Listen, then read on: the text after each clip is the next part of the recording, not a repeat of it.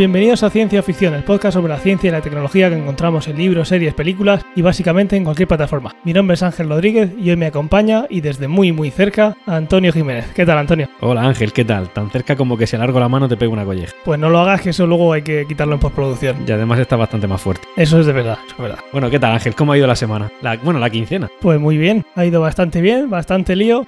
Como ya he dicho en el otro podcast y como ya he comentado aquí, hoy estás eh, viendo por primera vez mi nueva casa, la nueva reforma. Una pasada, tenéis que verlo todos. Cuando queréis venir os digo la dirección. Ahora la ponemos en las notas del programa. Las visitas van a ser los fines de semana, no por la mañana. Tiene, tiene hasta para apagar las luces inalámbricamente, pero no en plan eh, domótica, sino en plan me llevo el enchufe, o sea, me, me llevo el, ¿cómo se diría? La llave en la mano. O sea, brutal, no lo había visto antes. Espero que en ninguna fiesta algún gracioso empiece a cambiarlos de habitación y luego empiece yo a darle un interruptor en el baño y se encienda la habitación y todo eso. ¿Qué No, podría pasar? No tiene pinta de que hagan mucha fiesta aquí, habida cuenta que he tenido que entrar descalzo. Sí, sí, eso es una de las normas de la casa. Muy bien. Y eso, como es la primera vez que grabamos juntos, hoy vamos a hacer un, un pequeño especial en el que vamos a hablar de series, películas, libros que nos han motivado y lo que surja. Y además lo bueno de este capítulo es que no va guionizado, ¿no? O sea, un poco estructurado, pero que es, es, digamos, random, ¿no? Un Exactamente. Genial. Yo me he puesto una serie de, de series, pelis que quiero comentar que de pequeño me han hecho pensar en el tema de los que hablamos. Puede, son, ahora mismo tengo apuntado cinco, si por en medio surge alguna o si... Va, van a surgir seguro porque, porque yo tengo como 15 o 20. Exacto, y si en una nos, queda- nos quedamos todo el rato y hablamos de esa solo,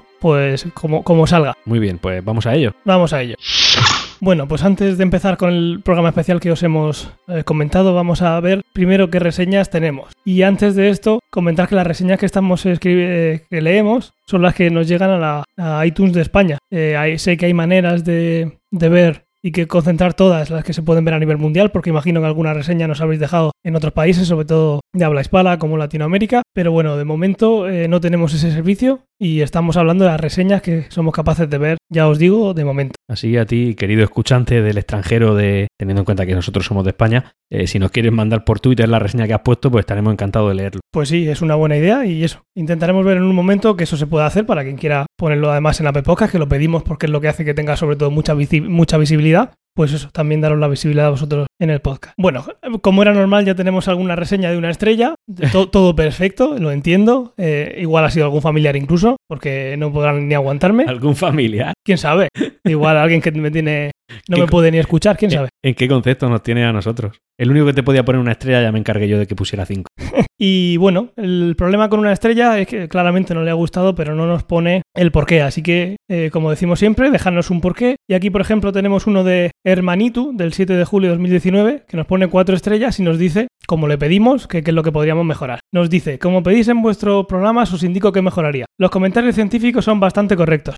Por ahí ninguna queja. Por esa parte bien, ¿no? Bien, sí, correcto. Lo que he hecho en falta son más referencias sobre ciencia ficción, especialmente de novelas, para que nos ayuden a descubrir novelas recientes de corte hard que valga la pena. Un saludo y ánimo con vuestro podcast. Está eh, un, eh, un comentario totalmente correcto, pero bueno, yo aquí tengo que delegar en Ángel porque es el que al final aporta los datos científicos y las referencias. Yo estoy totalmente de acuerdo con el Manitou. Me gustaría tener, y en otras épocas de mi vida he tenido el tiempo para dedicarlo a leer ciencia ficción más contemporánea, y en el momento que pueda hacerlo las traeré, cosa que podemos le- leer hoy en día como los premios Hugo, por lo menos, que son las mejores eh, novelas o relatos cortos de ciencia ficción al año, sí que me gustaría tener la capacidad de leerlas y traerlas aquí porque suele ser lo que dentro de unos años descubrimos y decíamos, ¿dónde estaba esto?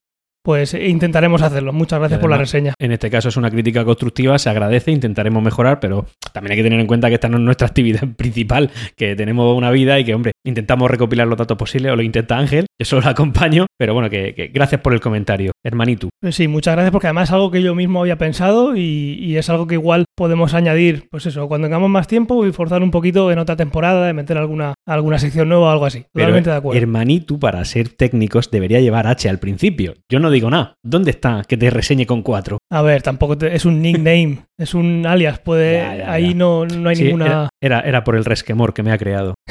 Bueno, bueno, Después tenemos una del 5 de junio, que creo que la comentamos, pero me gustaría volver a comentarla, en la que se- básicamente dice, el mejor Batman es Ben Affleck. Ya está. Seguimos al siguiente comentario. Eso es lapidario. En nota de- del editor. Esto seguro que lo ha escrito Antonio Jiménez. Eso nunca lo sabremos. Yo no tengo tantos, tantas cuentas de iTunes como para hacer tantos comentarios. No puede ser que haya sido yo. Habrás engañado a alguien para que lo haga. Bueno, no lo sabemos. Eh, el 16 de junio tenemos otra que dice buen podcast, entretenido, ilustrativo, Ben Affleck es el mejor Batman. Anda. ¿Cu- ¿Pero cuántos teléfonos tienes? ¿Qué tienes? ¿Una granja de teléfonos para sacar clics? Y Con- en vez de usar clics, lo que, eh, usarlos para clics, lo que haces es eh, poner reseñas de Ben Affleck. Contraté cinco, cinco rusos. ¿Cuántos te costaron? No, de de momento nada. De Pero momento bueno, nada. escucha, yo ya dejaré la duda de si realmente es que es el mejor a- Batman o simplemente yo simplemente voy por ahí cogiendo el móvil a la gente. Aunque tengo entendida que la seguridad del iPhone es bastante grande como para poder eh, coger el móvil de alguien y poner una reseña. O sea que en teoría, en teoría... Pues que son- tienes multi- multicuenta. Esa es mi, mi conclusión, es que tienes multicuenta. Puede ser. Y luego viene otro de, de, de Antonio Iniesta que dice dinámico. Me gusta el rol del profesor alumno que tienen en el podcast. Temas interesantes. En rol profesor alumno entiendo que yo soy el profesor, ¿no? El profesor que deja hablar al alumno. Imagino que sí. Muy Yo bien, creo que sí. Correcto. Gracias Antonio por tu, por tu comentario. Pues nada, seguir poniendo reseñas. Ya os digo, intentaremos poder acceder a las que se hacen en otras tiendas que no son la española. No tenemos ninguna en iVoox, pero bueno, donde sea. Y si veis que es muy follonero poner estrellas y demás, si queréis hacernos llegar algo, ya sabéis los, los métodos de contacto habituales. Tanto Twitter como la misma página web, como queráis. Vale, pues vamos ya al tema principal, que como hemos dicho es hablar de series, películas, bueno, cosas que nos han hecho eh, llegar a donde estamos, mm, mentalizarnos un poquito la cabeza así como la tenemos, pues eso, cuando estamos pequeños somos muy influenciables y siempre hay alguna, sobre todo peli y serie, que se nos mete en la cabeza. Yo estoy expectante a ver qué es las que, cuál es lista, la lista que me trae Ángel para, para intentar trolear un poco también. Yo he traído las que más eh, he visto, las que más me han marcado, no creo que sean ni mis favoritas, algunas sí, pero sobre todo son las que más me han marcado. Dora la exploradora va incluida en esa lista. Eh, y Bob Esponja también. Eh, es que mm, cuidado con Bob Esponja. El otro día vi un capítulo y lo disfruté más que otros capítulos de series serias que hay por el mundo. estoy seguro de que todos los de Bob Esponja, yo solo he visto unos cuantos, son todos mejores que, que los de Flash, Joder, por ejemplo. qué difícil, qué difícil de digerir. Aguanté dos temporadas, ¿eh? dos largas temporadas. La tercera caí. Yo solo voy cinco por detrás y para mí que solo verla ¿Qué va? a, diario. que- Va cinco temporadas por detrás. no, cinco capítulos Ah, por detrás. Joder, qué Tengo, ese estómago, sí, sí. Qué Todo el mundo me lo dice. Apuntado queda. Yo la primera que quiero hablaros es de Cosmos, es la serie original de Carl Sagan. Yo no la conozco, realmente no, ni idea. Estoy entrando ahora mismo a informarme. Pues recoge tus micrófonos y vete. Adiós. Y hasta aquí el programa de hoy. Hemos sufrido una baja. Si queréis mandar vuestro currículum a contacto arroba ciencia Y, y si- y sin currículum también lo coge, creedme. Yo no tengo muchas referencias ya aquí estoy.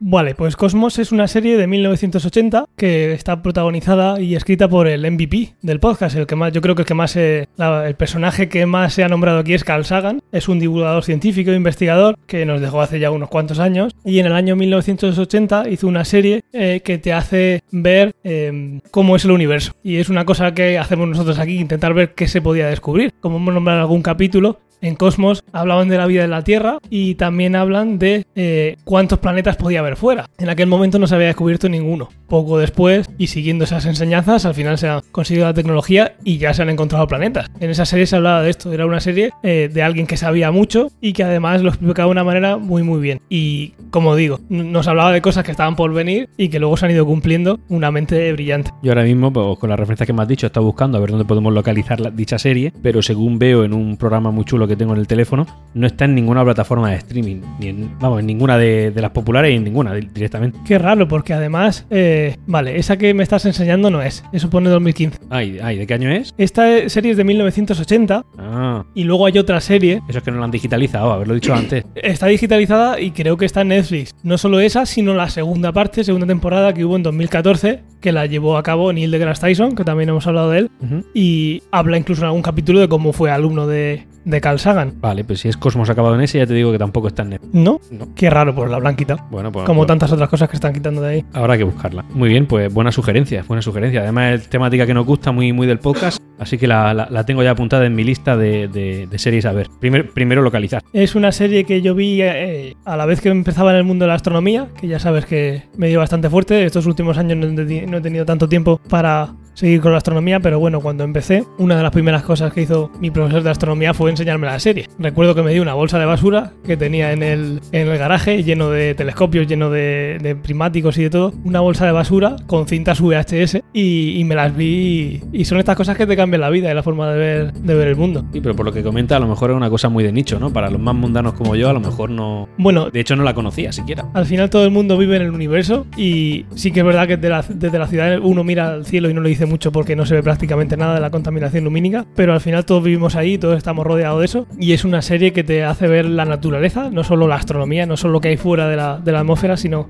la naturaleza de una forma eh, que ya te digo, mm, según a qué edad la ves, es algo que te puede cambiar la vida y la recomiendo a, a cualquier edad. Perfecto. A mí me gustaría también, si has terminado, comentar una de las que más me marcó a mí en la vida. Coméntame. Me- a ver, esta es una, es una serie de películas y es algo muy típico que la gente dirá, madre mía, qué obviedad, pero realmente yo cuando la vi, para mí se ha convertido en, digamos, la trilogía de mi vida, no, no hay otra más. El la primera película es de 1999 y seguramente sabrás ya cuál es. Ya sé cuál es. Vale, pues es Matrix. Vale, yo a esa edad ya me pilló crecidito, ¿no? Yo tenía 16 años, ya tenía la edad de, de ir conociendo, eh, en fin, ot- otras diversiones en el mundo, ¿no? Pero bueno, siempre tuve un poco de vena friki. Y Matrix para mí fue, fue- marcó muchísimo, porque además, eh, no sé si recordaré, yo sí lo recuerdo en aquella época, época, la gente veía esa película y terminaba la película y muchos ni siquiera habían terminado de entender qué era lo que pasaba ahí. Porque Yo nunca entendí por qué no lo entendían, no, no, no, Claro. lo- no me lo explico, pero bueno. Yo esa película la vi, además lo recuerdo con tres personas más y, ningún, y bueno, ninguna no. Una medio lo entendió y dos no. Y yo era en plan, qué pasada de película, quiero verla 30 veces más. ¿Por qué? Porque la gente, entonces la, la informática era una cosa que era, pues bueno, no residual, pero sí que es verdad que era muy de nicho, se usaba pues para trabajar, para estudios, pero realmente ocio informático como tal no existía. La gente no entraba a una red social, la gente no entraba a ver una película, la gente entraba poquito a jugar. Y, y al final... Y hace 20 años ya y, solo, ¿viste? Eh, de una manera u otra, 20 años parece mucho, pero no hace tanto. Hace No, solo no. 20 años de eso y cómo ha cambiado la cosa. Claro, no, pero, pero que esa película tú coges, eh, o sea, elimínala de la historia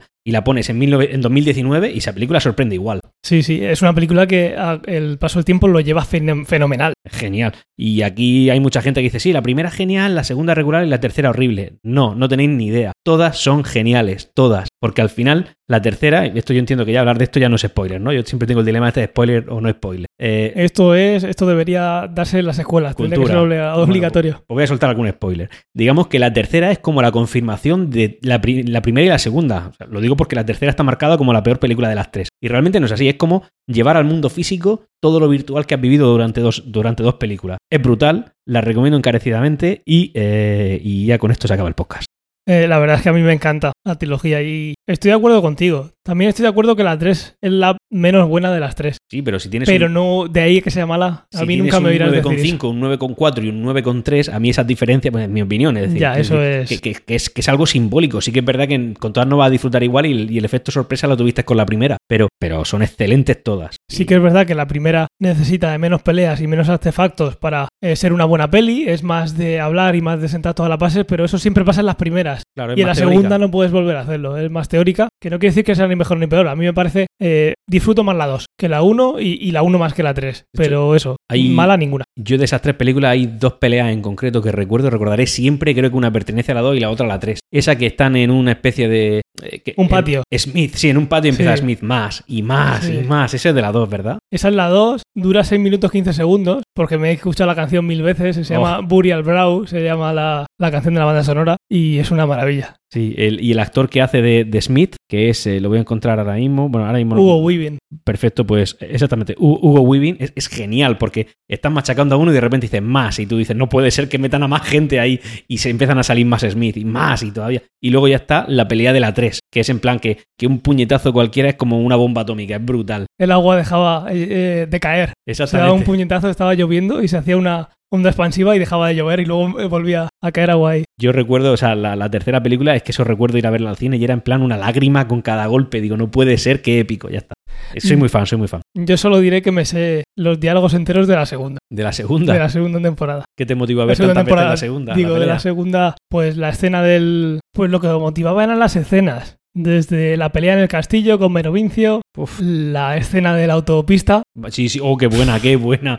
Nunca, Mm. nunca entres en una autopista y cuando se mete en una autopista, qué épico. la escena de... Hay, hay Morfeo lo da todo, ¿eh? Sí, la escena en la que, eh, que tú has dicho con, to- con todos los Smith, la escena que están tomando el té, con el... Cuando dobla la cuchara. Con este chino, no, eh, cuando se ponen a pelearse dentro de... Ah, sí, sí, sí, sí, sí. Que luego termina saliendo por una puerta y es la que da al patio donde se pelea con Smith. Exactamente. Pues eso, una detrás de otra. Eh, son como mini cortos geniales que van de una a otra. Y así me pasa la película y se pasa a volar el tiempo. Lo, lo bueno de esta película es que aquí hemos llegado a un punto de, de acuerdo. Estamos de acuerdo al 100%, los dos. Hombre, y cuando veas Cosmos ya verás como con ese también. Lo veré, lo veré. Bueno, pues sigo con, con los míos. Esta es la película que más he visto en mi vida. Incluso eh, salí de extra en la última película Ah, sí, sí, sí. que se estrena. Estamos grabando esto el día 24 de, de junio. Pues el mes que viene se estrena. No creo ni que salgan los créditos, obviamente, y no creo que se me vea. Pero bueno, ahí estuvo. Estoy hablando de Terminator, eh, concretamente la 2. La 2. La 2 la he visto 73 veces. Sí, sí, con el T-1000. Con el T-1000, con el T-800, con Edward Furlong, que el pobre luego se dio a las drogas, con Linda Hamilton. Buen dato. Yo, yo, yo recuerdo esa, esa película como la que peor lo pasé, porque me pilló también pequeño y, y- y- y ese Terminator a mí me, me daba pavor, me daba miedo. El, el- el- el El metal T-1000. líquido. Es que puede estar en cualquier sitio, puede ser cualquier persona, no puedes huir de él. Puede ser hasta el suelo. Exactamente, podría, podía estar en el suelo. Además, en un suelo con, con losas de blancas y negras encuadrado. El tío se clamuflaba ahí. Digo, ¿cómo puedes huir de eso? El otro tú lo ves, a, al- a, a Schwarzenegger tú lo ves y tiene cara de robot, pues te vas corriendo y, hombre, si corres más que él te has salvado. Pero del otro, ¿cómo te salvas? Sí, sí, parecía que no había escapatoria y que no se iba a acabar la película nunca. Pasa igual que como pasaba en la 1, que al final el T-800 parecía inmortal, da igual lo que hicieran, Es verdad, es verdad. y no, no había manera de cargárselo. Pues el T-1000 era lo mismo, diciendo, ¿y qué vas a hacer con este? Si ya no podían con el T-800, ¿este qué? Y luego recuerdo una escena, una, que a mí eso era en plan, de, esto es invencible, es imparable, que es cuando el T-1000 está enganchado al maletero eh, de, de- Bueno, sí, está en Sí, un coche y se está engancha en el al coche de maletero. patrulla. Sí, en las manos hace como una especie de martillos donde se engancha, una especie de gancho, y de repente el gancho le disparan y lo suelta. Entonces se queda una parte del T-1000 en el coche enganchado y, Moviéndose. se cae. y entonces llega el tío después, es- esa parte metálica se cae, se acerca, pone el pie y absorbe otra vez. Digo, es que es invencible. Sí, sí. No le puedes arrancar partes porque las recompone. La pieza se queda en el, en el maletero del coche clavada, se mueve, Sí. y John Connor la coge con miedo y la tira, y se acerca, y nada más ponerse al lado, y Ah, fusiona en el pie. Además que se funciona en el zapato. En el zapato, claro, que es un zapato que no existe. Exactamente, un zapato que es metálico. Es eh. metal líquido simulando un zapato. Exactamente, yo, yo lo pasé fatal. Y de hecho, cuando recuerdo el final de la película, insisto, esto, esto, esto va a estar plagado de spoilers, lo siento, no me voy a cohibir, así que estáis todos avisados. Estamos hablando de clásicos. Cuando vi la lava al final de la película dije, Dios, esa es la solución, quemadlo. Pues mira, lo era. Sí, qué grande. Lo pasé fatal. Sacando el dedo. Luego sacó, luego, eh, solo por continuar, salió la 3, en la cual la mala era una especie, una mezcla de, T, de T800 y T1000. Era como una, una parte, una estructura de metal eh, duro y otra parte de metal líquido, ¿no? Era la chica esta sí. rubia. Y ese era como me- que me daba menos miedo, aunque lo quisieron hacer más siniestro, pero no lo era. Odio esa película con todo mi ser. La 3. Era flojilla. Luego Muy la última, floja. la- en la última película, eh, en la que, bueno, eh,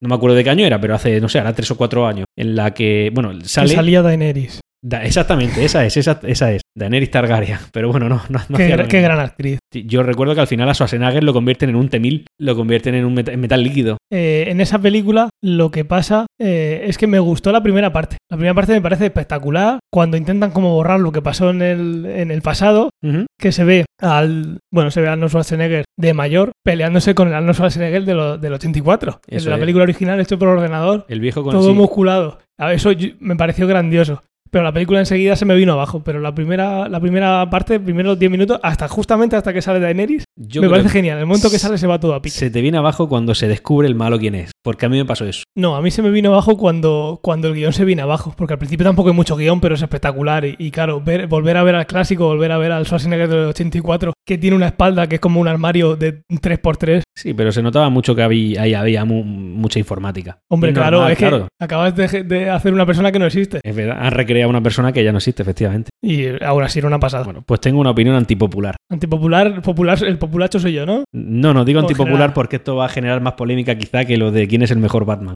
Ah, sí. Sí, yo creo bueno, que a ver sí. si así nos olvidamos de, de lo de Yo, Batman. yo creo que en dinámica las películas de Terminator son muy buenas, pero yo tengo una favorita. ¿Cuál? A ver si la acierta. Pues si me lo has dicho así, No es clásica, no es de las clásicas.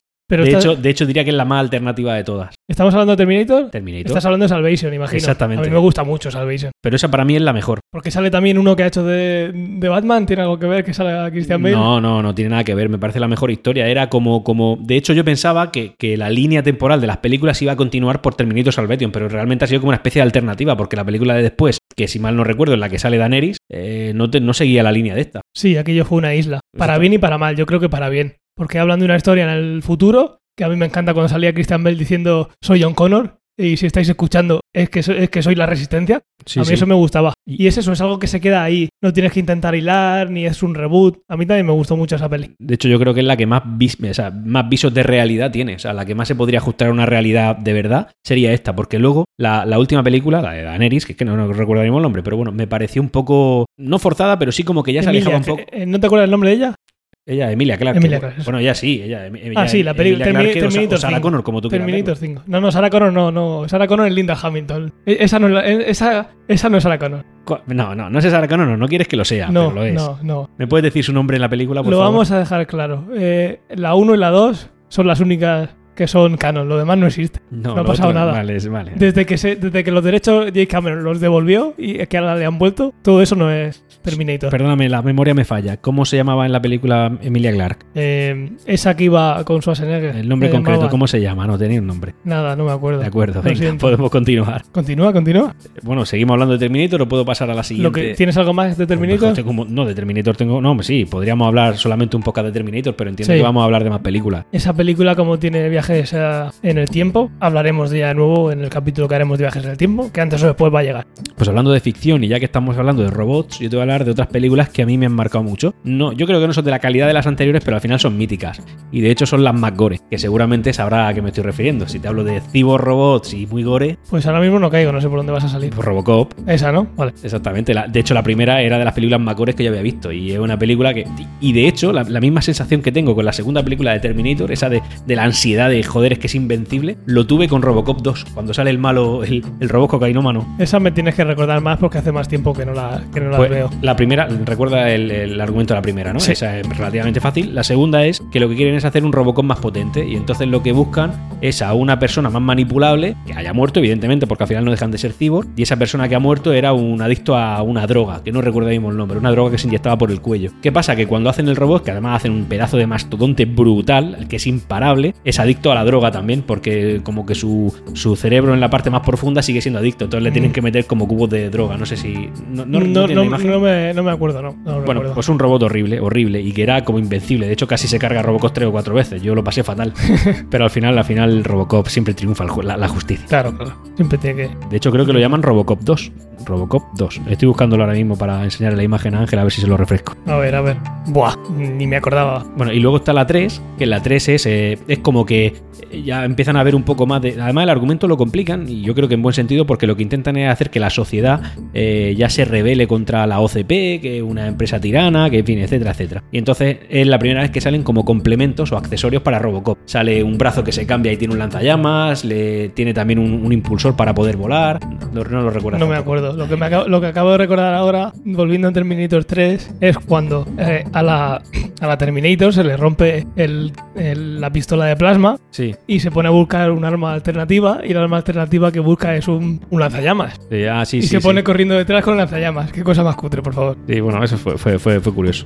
Y luego, eh, el tema de Terminator, salió una serie que, oye, yo me enganché, me encantaba, era pequeño, lo echaban en verano, pues la veía, pero bueno, tampoco es muy reseñable. Pero es que luego salió una película súper criticada, atención señores, otra opinión antipopular, que es la última de Robocop, la del año 2014. Mm, en esa que- la vi. Que era todo lo contrario a Gore, que era la dinámica o la dinámica o la esencia de Robocop. ¿Por qué? Pues porque realmente Robocop no mataba, sino que aturdía, su pistola no tenía balas de verdad, etcétera, etcétera. No sé si lo recuerdas. Sí, esa sí la recuerdo. Pero me pareció tan bien hecha y vi a un, a un Robocop tan bien, tan bien construido que yo disfruté la película, sinceramente. Y de hecho se veía al robot este de las dos piernas, que no recuerdo el nombre ahora mismo, el que sale en, en Robocop 1. Este de... Mm, yo no me voy a acordar. Le doy tres segundos para que tire el arma y no, no podía ver, solo podía escuchar. Que de hecho en la 1 la lía porque cuando el, el- digamos que a quien le están haciendo la muestra tira la, pistola al suelo, no lo oye y como no lo oye sigue con la marcha atrás y al final lo masacra.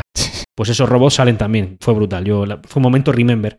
Quizá la película no sea la más fuerte, pero fue un gran momento remember. Yo esa sí la recuerdo. Y me gustó, ya te digo, hacía muchísimo que no veía Robocop. Tú tienes unos años, un poquito más de años que yo y ahí me pilló un momento en el que... Puede ser. ¿De qué años son? Porque bueno, hay que decir que Ángel es del... ¿Se puede decir tu año de nacimiento, Ángel? Se o, puede o- o tienes miedo? Él es del 88, yo soy del 84. Yo soy del 84. Pues sí, seguramente ahí te pilló un poquito más, que al final Terminator, la, la primera es del 84. Lo que pasa es que es así, que me las machacaron más. Sí, y hombre. yo que lo agradezco. A lo mejor como fue más mítica, pues sí que lo viste. Robocop es del 87, o sea que Ángel no había nacido, yo tenía solo 3 años y ya está. Y Robocop 2 del 90 y la 3 del 93. Pues ahí queda. Ahora te toca a ti, películas. Y por cierto, claramente tengo que volver a ver las de Robocop. Te las recomiendo, yo te las recomiendo. Mi siguiente también es un clásico, es una película que recibió muy malas críticas cuando salió y hemos nombrado aquí muchas veces. Blade Runner, Ah, Blade Runner, sí, que yo no... Bueno, sí, me parece que al final me lo... la vi, pero no la recuerdo bien. que por cierto tiene una de hace poquito, en Blade Runner 2049, pero ahora me estoy refiriendo a la, a la clásica, que si no recuerdo mal, no sé si era el 84 o el 82, por ahí anda. En esa película tenemos los famosos coches voladores, tenemos humanos sintéticos eh, que se crean para hacer labores que no quieren hacer los humanos, Es, es del 82, Ángel. del 82, exacto. Y esa sí la viste, pero Robocop del 87 no. Sí la vi también, pero no la recuerdo tanto. Me voy. Estoy indignado. ¿Sabes por qué eh, he visto tanto eh, Blade Runner? ¿Por qué? Yo recuerdo eh, ir de pequeño, no recuerdo qué edad tendría, igual tendría 8 o así, no, tendría un poquito más porque fue cuando poco después de tener mi primer ordenador, en el 98. Tendría 10 añitos. Y recuerdo ir por un centro comercial ya extinto, Prica. Eh, bueno, Zaraiche, en Murcia. Sí, pero ya Prica no hay, ¿no? Es Carrefour Zaraiche también. Sí, es Carrefour, pero el centro comercial sigue estando. Sí, pero yo estoy hablando del Infante, que para los que sean de Murcia saben cuál es, y en aquel momento era Prica. Iba andando por la parte de fuera, que había, pues eso, galerías, y recuerdo ver el póster de un videojuego que se llamaba Blade Runner, y quedaba poco para Navidad, y yo dije, yo esto lo quiero para Navidad, y ese juego me, me lo trajeron los Reyes para Navidad. Ah, mira. Y es un juego que jugué muchísimo, es una aventura gráfica súper chula, que además tenía un montón de finales. Tenía finales que incluso no habían sido traducidos al español, finales alternativos, según lo que hicieras, según eh, cómo configuraras eh, la personalidad de tu personaje. Unas preguntas las hacía con un poco más de ironía, con un poco más de violencia, y eso hacía que el final fuera cambiando. Incluso había un modo que podías ponerlo en modo manual y entonces tú podías elegir, como en una aventura gráfica clásica, que querías que dijera. Y con esa aventura gráfica es la que me metió en ese mundo. En esa aventura gráfica llevas a un personaje que se llama eh, Ray McCoy, que en teoría es eh, contemporáneo de eh, el protagonista de, de la película de Blade Runner.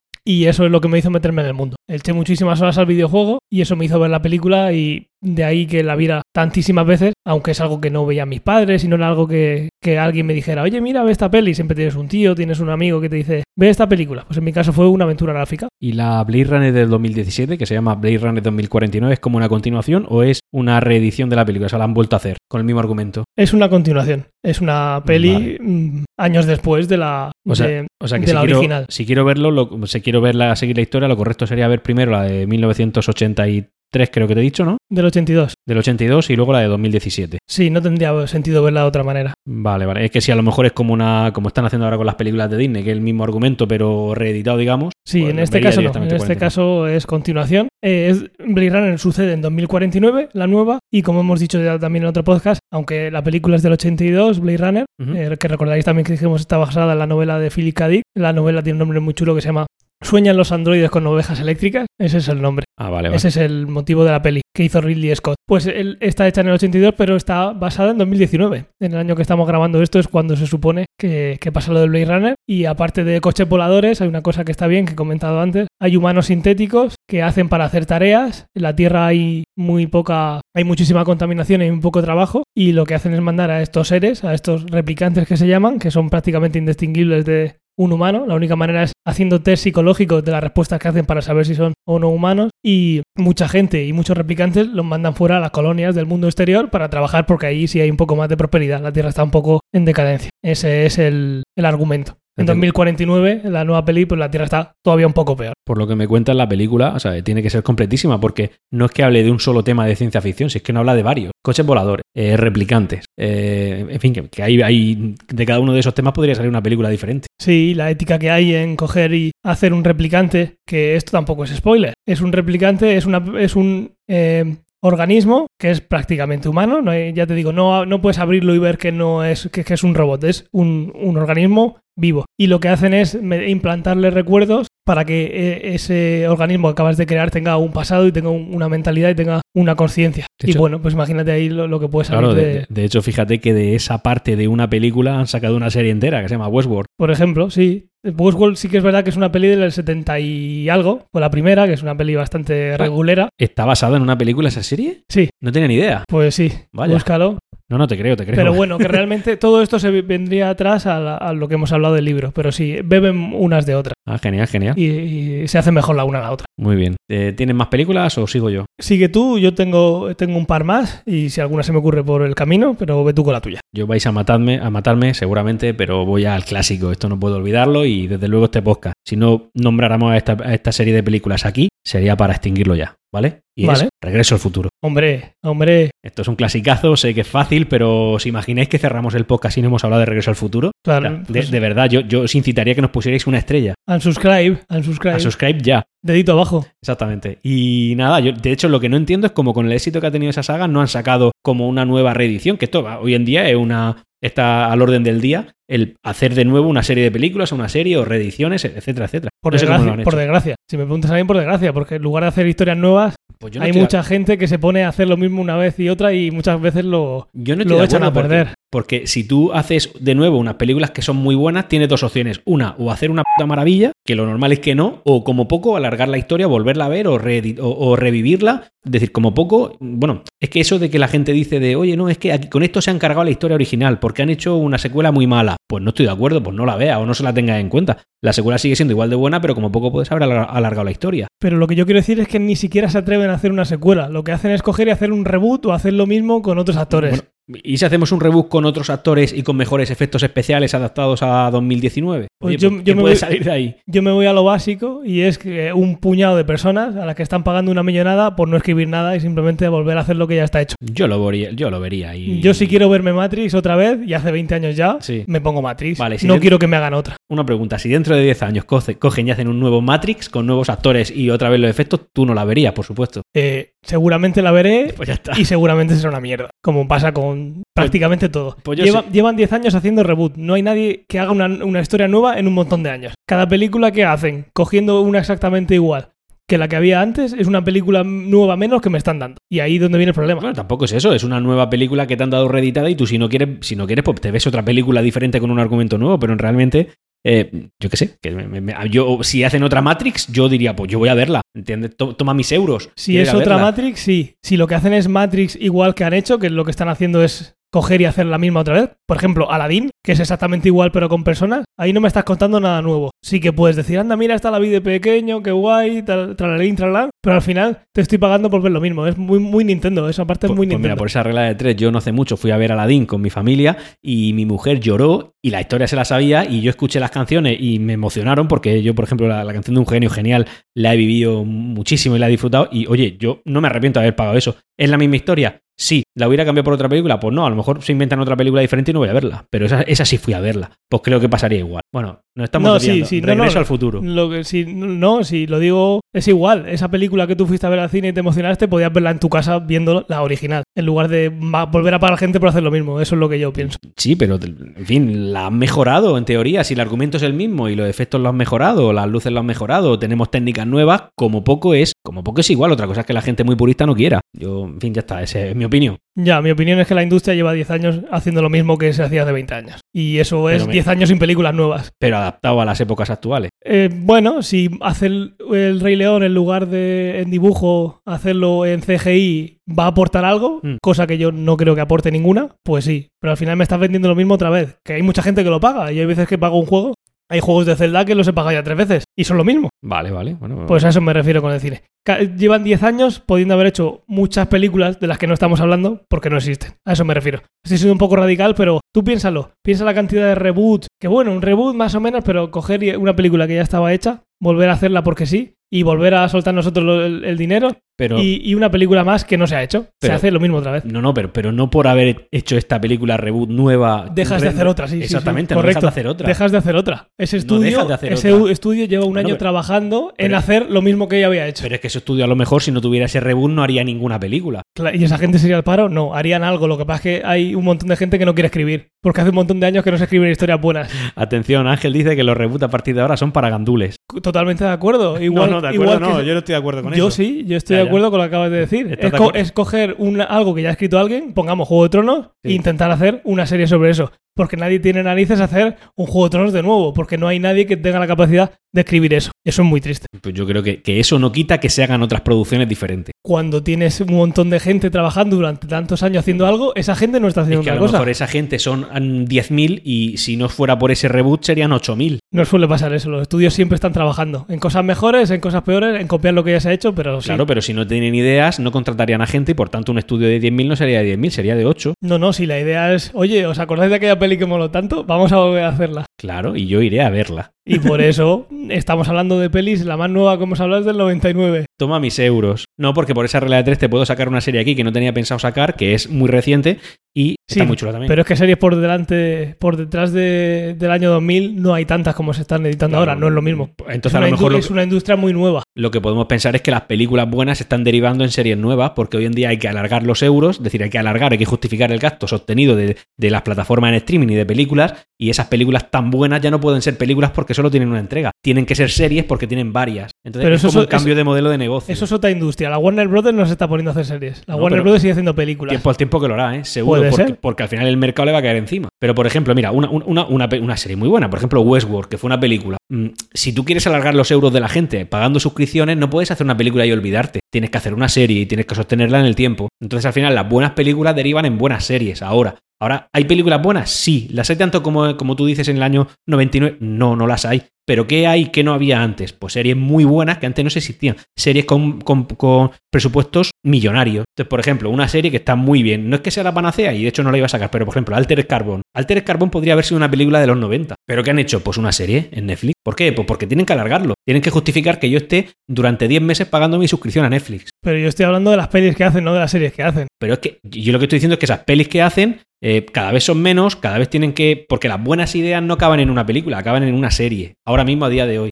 Entonces me está dando la razón. No te estoy dando la razón. Yo, a ver, sí, en parte la tienes, pero por otro lado no hay que ser mm, tan, tan purista. Yo pienso que tú eres muy purista, que está muy bien, oye, yo lo, yo lo respeto, pero realmente, al final, las buenas películas de la, de la- las buenas películas de antes, que tú antes, cuando tenías una gran idea, un, un- un- un estudio tenía una gran idea, te hacía una película. Ahora un estudio tiene una gran idea y como tiene que sostenerlo en el tiempo, te hace una serie. Entonces yo creo que al final es el mismo modelo, pero adaptado a tiempos actuales. Vale, yo, yo digo lo último ya, creo que resume todo lo que he dicho. Cada euro que hacen, que invierten en una película, que es una película que ya se ha hecho, es un euro que no se está invirtiendo en una idea nueva. Y eso es a lo que voy. Que pueden estar las series, y las series es otra industria, porque la mayoría de estudios que hacen series son diferentes. Que esto está cambiando, estoy de acuerdo. Pero hoy en día, cada euro que vuelven a meter en una película que ya está hecha, en una historia que van a volver a reeditar, yo lo como lo pienso, es que es un euro que estás, no estás invirtiendo en contarme una nueva historia. Que al final el cine tiene que estar para eso. Y esa es mi opinión. Yo el matiz que le metería a eso es que no creo que un euro invertido en una película reeditada sea un euro perdido para otra producción, sea película o sea serie. Pienso que simplemente la- la- los empresarios, la gente de este negocio, arriesga su dinero y su dinero pues sacará más o menos beneficio. Una vez hemos dado la opinión, vamos a volver a la película. El tema de Regreso al futuro.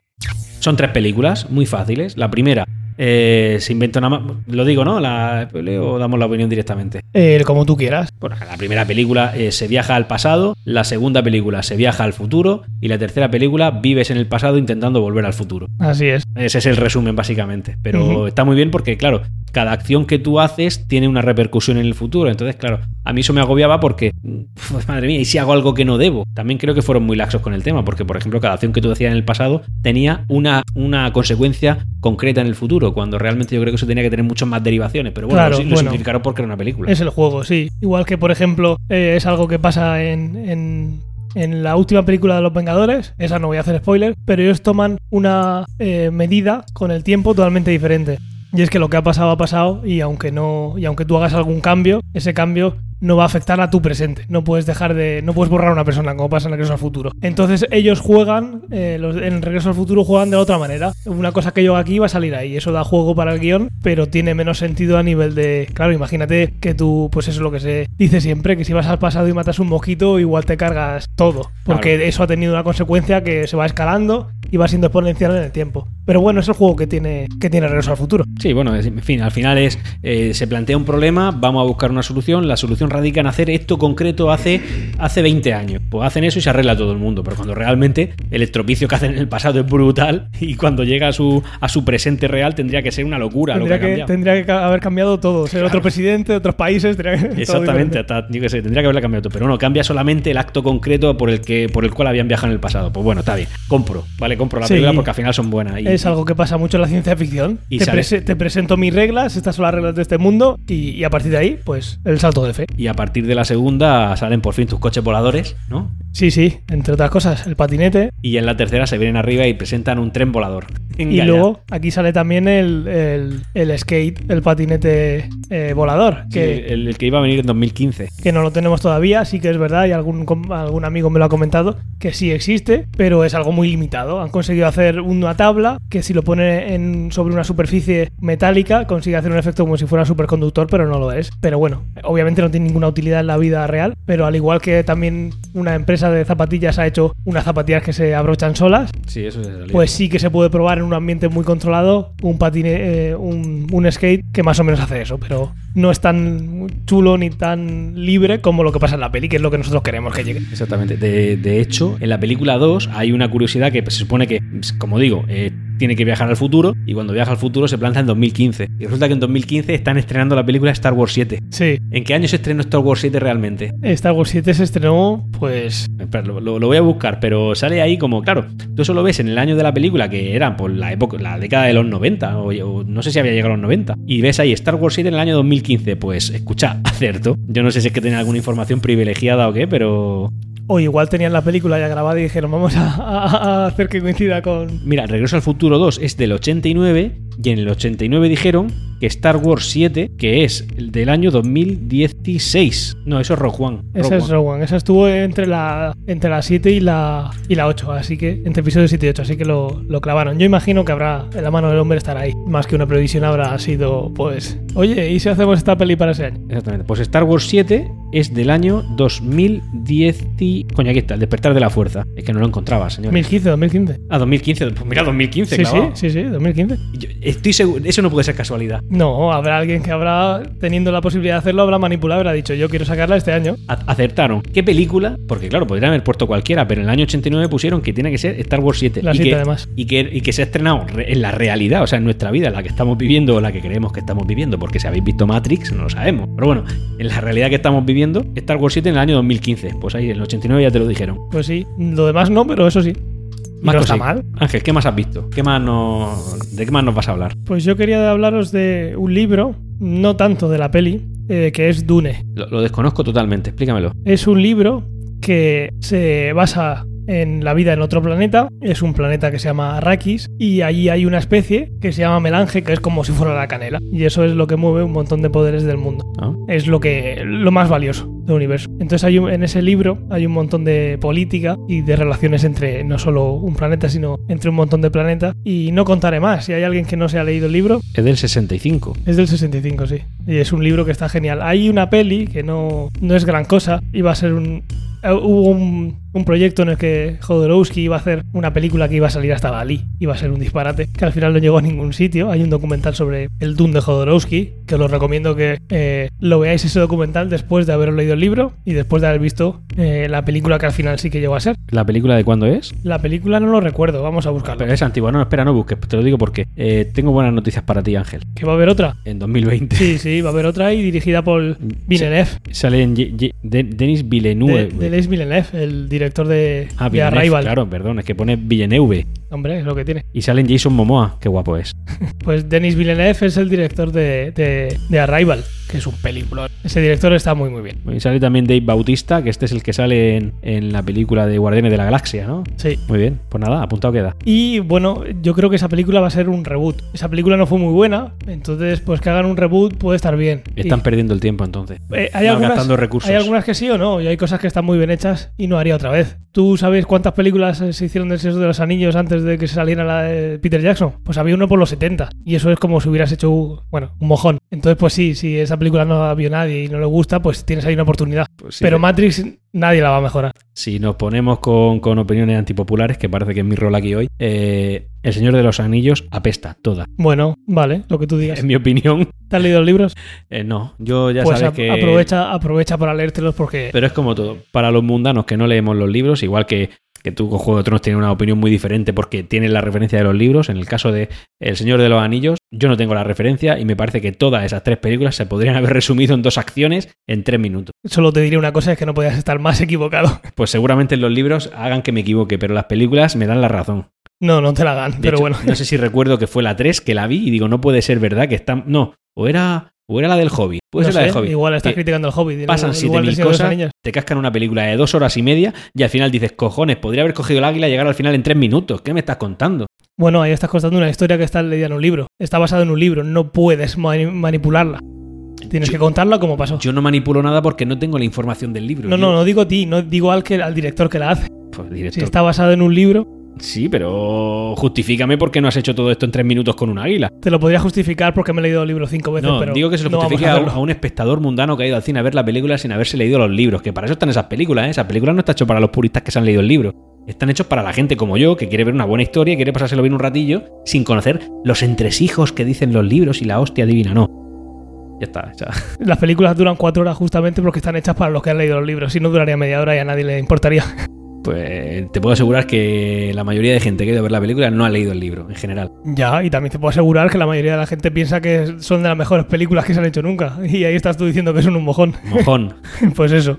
Que tienen 10 Oscars o 11 Oscars cada una. Que los Oscars tampoco dicen nada. Sí, bueno, yo, yo Bueno. el- el te- con el tema de las críticas del cine también tengo mi opinión. No, y yo. Obviamente eso es una mafia como todo en este mundo. Eso es lo que pienso. A mí que, que me vengan esta, esta mega galardonada, pues mira, oye, lo normal es que sí, que sea una buena película, pero que me la galardon- galardones tanto, pues no. No me dice nada porque a la gente, a lo- generalmente a los críticos de cine les gustan los rollos psicológicos de estos que te comen la cabeza y la hostia. Yo voy a ver tiro, a ver, para pasármelo bien, a ver acción, a ver, o a reírme. Yo soy un tío muy simple. Pues eso, pero en ese caso no es que tenga mucho respaldo detrás del Señor de los Anillos que haya gente que no le guste. A prácticamente todo el mundo le gusta. Y sin haber leído los libros. Pues, pues por eso he avisado con anterioridad de que De es una que- opinión antipopular. Exactamente, así lo es. Ya Y, no y ya te digo, no solo para los que no han leído los libros, sino para los que los han leído también. Vale, pues para mí es un mojón. Vale, pues De te hecho, compadezco. son cuatro mojones. Eh, te tengo que recordar que el Hobbit son más de una, no son cuatro solo. Es verdad. Encima, encima alargaron la historia. Madre mía. Sabes que voy a volver a verla.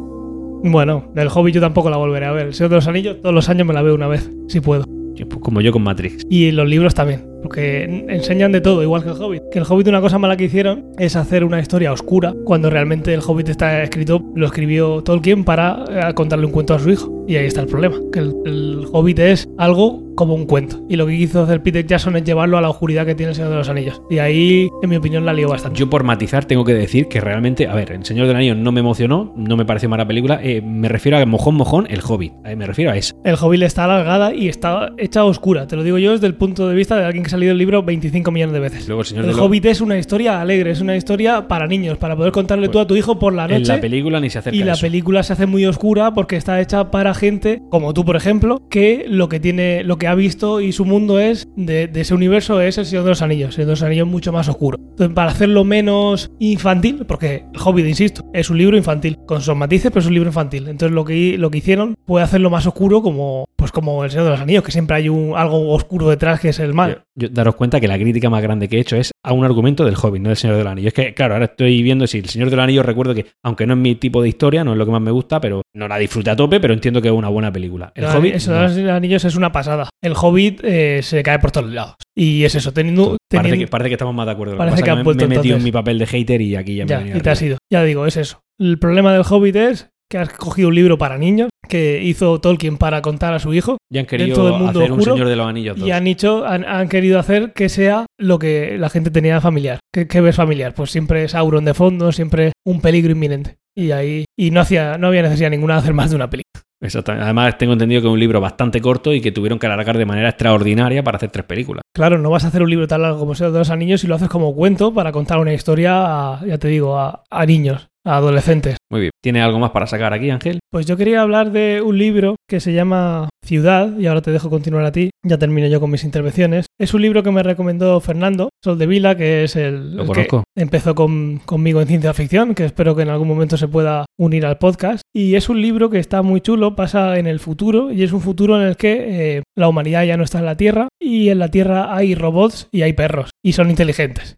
Tanto los robots como los perros. Hasta el punto que los robots, eh, para comunicarse con los perros, le han hecho un collar para que los perros hablen. Pero los perros, eh, aunque no hablaran, eh, son una civilización avanzada. Y lo que hacen los perros es contarle una historia a sus cachorros como si los humanos fueran algo de leyenda. Algo que, que existió hace muchos, muchos miles de años. Pero contándolo como si fuera un cuento. Sin llegar a, creerse, porque nadie, el mundo, nadie se lo cree, que realmente los humanos fueran una civilización que estuvo ahí antes de que ellos fueran los que heredaran la Tierra. Y eh, es, bueno, solo contaré eso, es una pasada. Es un libro muy corto, está chulo y para quien le guste los relatos de ciencia ficción es algo que recomiendo muchísimo, se lee muy rápido y es una pasada. Muy bien, pues me lo apunto también, me lo apunto también. Yo sí entiendo que ya sería la última sugerencia. Sí, Bueno, este- vamos a hacerla, hablar de la última. Yo tengo listado semi-infinito para empezar aquí a hablar y la verdad es que podríamos alargarlo mucho, pero la verdad es que he querido extractar solo una película, una película de la que ya hemos hablado y que a mí personalmente me, ha, me flipó cuando la vi. Digo me flipó porque quiero enfatizar que me encantó mucho y, y Ángel no estará muy de acuerdo, pero me parece que es parte de la historia del cine y que tendría que perpetuarse y, es Interestelar. Mm, Yo personalmente no pienso que a la gente le haya impactado tanto, pero continúa. Yo sí, porque, porque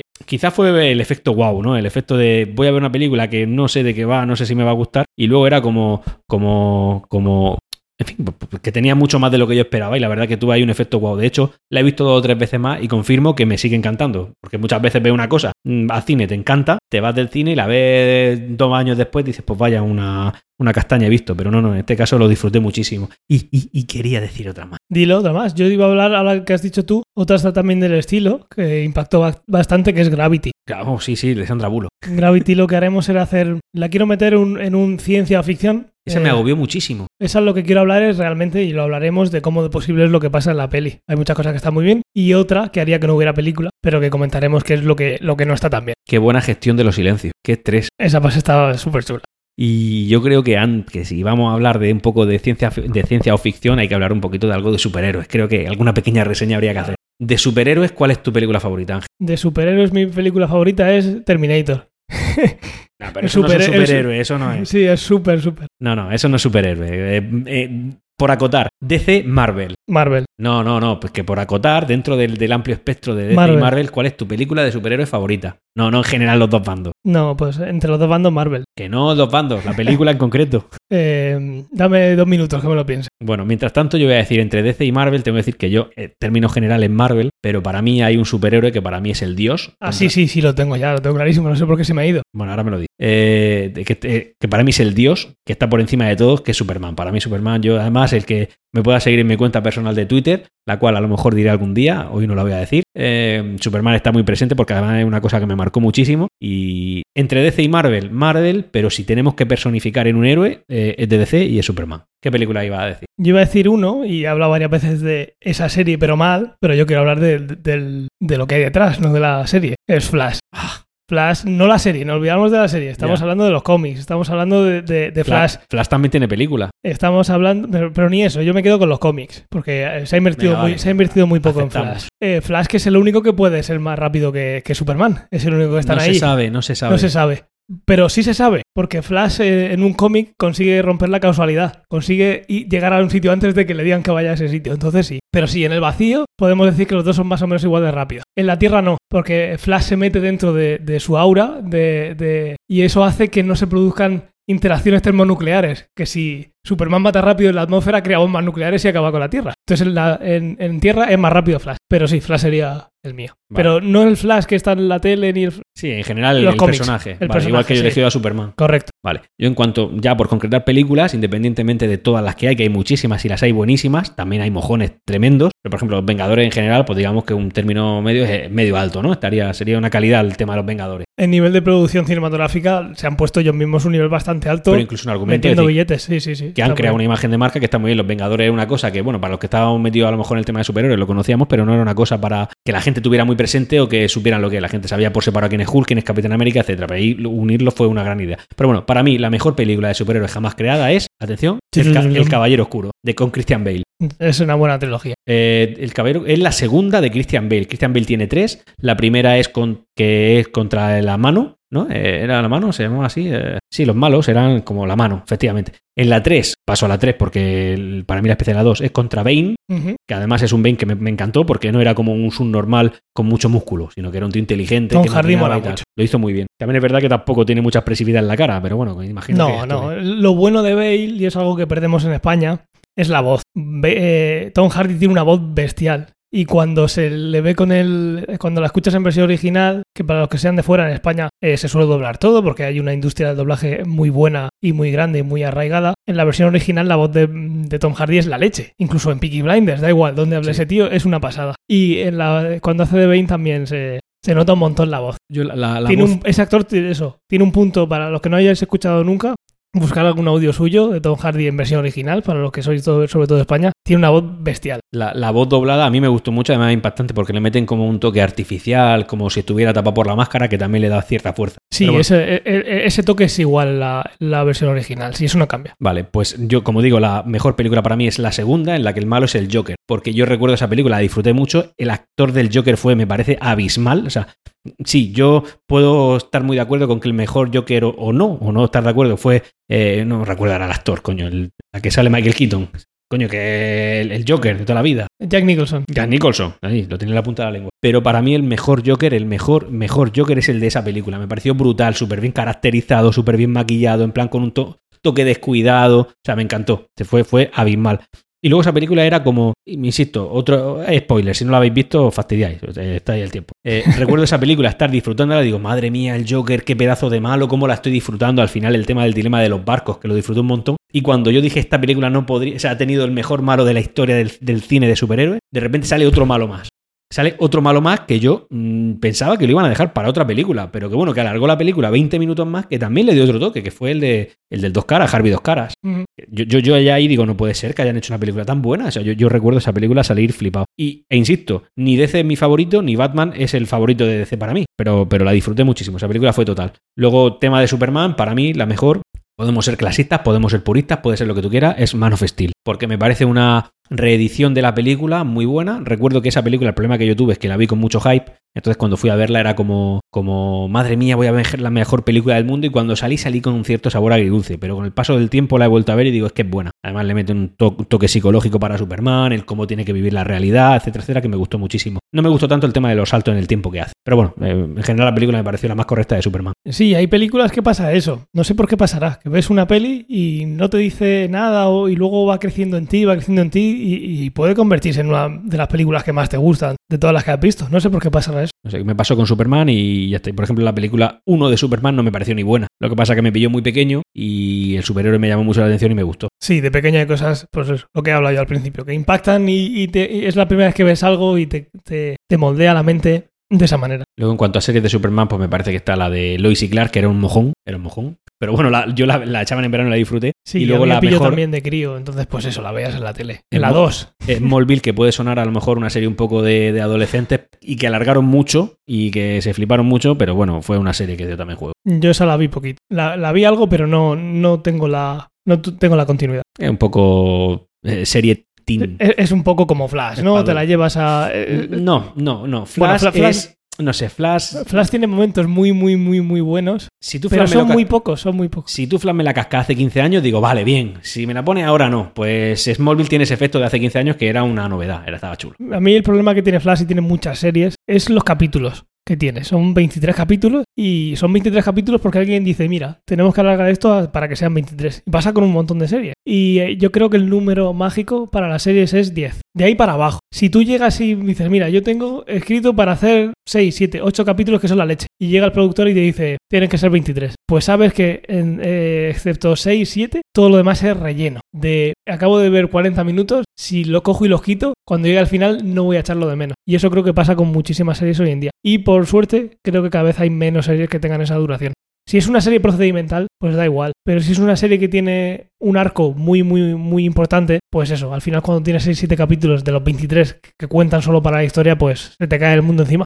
De hecho, el, efecto contrario a lo que estás diciendo es lo que le pasa a Juego de Tronos, ¿no? Que querían hacer 10 capítulos y era como esto es demasiado caro, tienen que ser 6. Y es lo que han criticado, que fueron muy a en la última. A pijo sacado es una expresión murciana que dice que es muy rápido. Sí, pasa igual. Cuando, En la última temporada. cuando, cuando llega el guionista y te dice, mira, tengo escrito esto para esto y está pensado para tanto. Y llega el que al final pone el dinero, que es, el- que es el que decide al final y te dice, pues en vez de 10 tienen que ser 20 o en vez de 10 tienen que ser 6. Pues dices, vale, lo voy a hacer, pero que sepas que se va a quedar cojo. Pues eso ha pasado. Muy bien, pues yo por mi parte, sección concluida. Pues ya estaría, ¿no? ¿Qué se dice? Pues bien, eh, creo que ha salido un capítulo entretenido, como poco. Yo creo que sí, yo creo que, que está bien. Eh, como pone en el título, es un especial que hemos hecho por, por este evento, El de compartir mesa. el de compartir aire, compartir espacio. Y nada, yo creo que, que ha quedado bien. A ver lo que nos decís vosotros. Obviamente, aunque parezca que, aunque esté muy mal y nos digáis que es una caca, no vamos a borrarlo porque No, esto a- que, a que la hora- aquí. A la hora de evaluar el podcast, por favor, tened en cuenta que esto es, esto es opinión personal.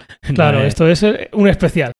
Especialmente malo, especialmente bueno, eso ya. Os instamos a que nos di- digáis y que nos deis vuestra opinión y nosotros la leeremos aquí encantado y ya está. Y, eso es todo, Ángel. Recuérdame los métodos de contacto. Pues los métodos de contacto son eh, en Twitter. eh, a ti te pueden encontrar como arroba orbitagrana. A mí me podéis encontrar como arroba wabenstorbat con W. Como es un nick muy malo y no se va a acordar nadie. Lo dejaremos todo en la nota del programa como siempre. Y luego también en cada eh, capítulo que publicamos en cienciaoficción.com tenemos un, un artículo, una publicación sobre, sobre ese capítulo. Ahí podéis escribir lo que queráis. Y también tenemos el correo electrónico contacto. Ahí solo me llegan eh, spam, es lo único que me está llegando de momento, pero si alguien es más clásico y quiere hacer uso de las nuevas tecnologías, porque sabemos que el, el email es algo nuevísimo y vamos, ha llegado aquí hace poquísimo, pues también lo tenéis. Yo, yo, yo, bueno, no. Iba a dar mi Telegram, pero no, porque entonces delataría mi cuenta personal. No, no. Esas cosas ya, cuando habléis en Twitter y os pongáis más arriba, entonces, Acaban de publicar el 5 de- del cuento de la criada, por si querías verlo. si quieres te cuento el final, aquí yo lo he visto No, ya. ahora no, no, gracias. Yo en mi plataforma de streaming legal me la acabo de comunicar. Muy bien. Yo, este, eh, podéis verlo en el podcast que tenemos de fuera de mi podcast. Este capítulo concretamente se lo pedí a la cigüeña. No diré más. La cigüeña. La cigüeña, la cigüeña. Muy bien, pues a mí la cigüeña me acaba de llegar. Muchas gracias a todos. Pues un placer. Mm, Como ha dicho Antonio, no juzguéis esto eh, en las valoraciones, a no ser que sea para, para bien. Si es para mal, pues no lo Guardaros vuestro juicio. Guardaros vuestro juicio para, para el siguiente. Y nada, un placer. Nos vemos, nos, mejor dicho, nos escuchamos en 15 días. Y en 15 días que ya estaremos en julio, os hablaremos, si haremos algún parón en verano o no. Ya os lo comentaremos. Un saludo. Hasta pronto.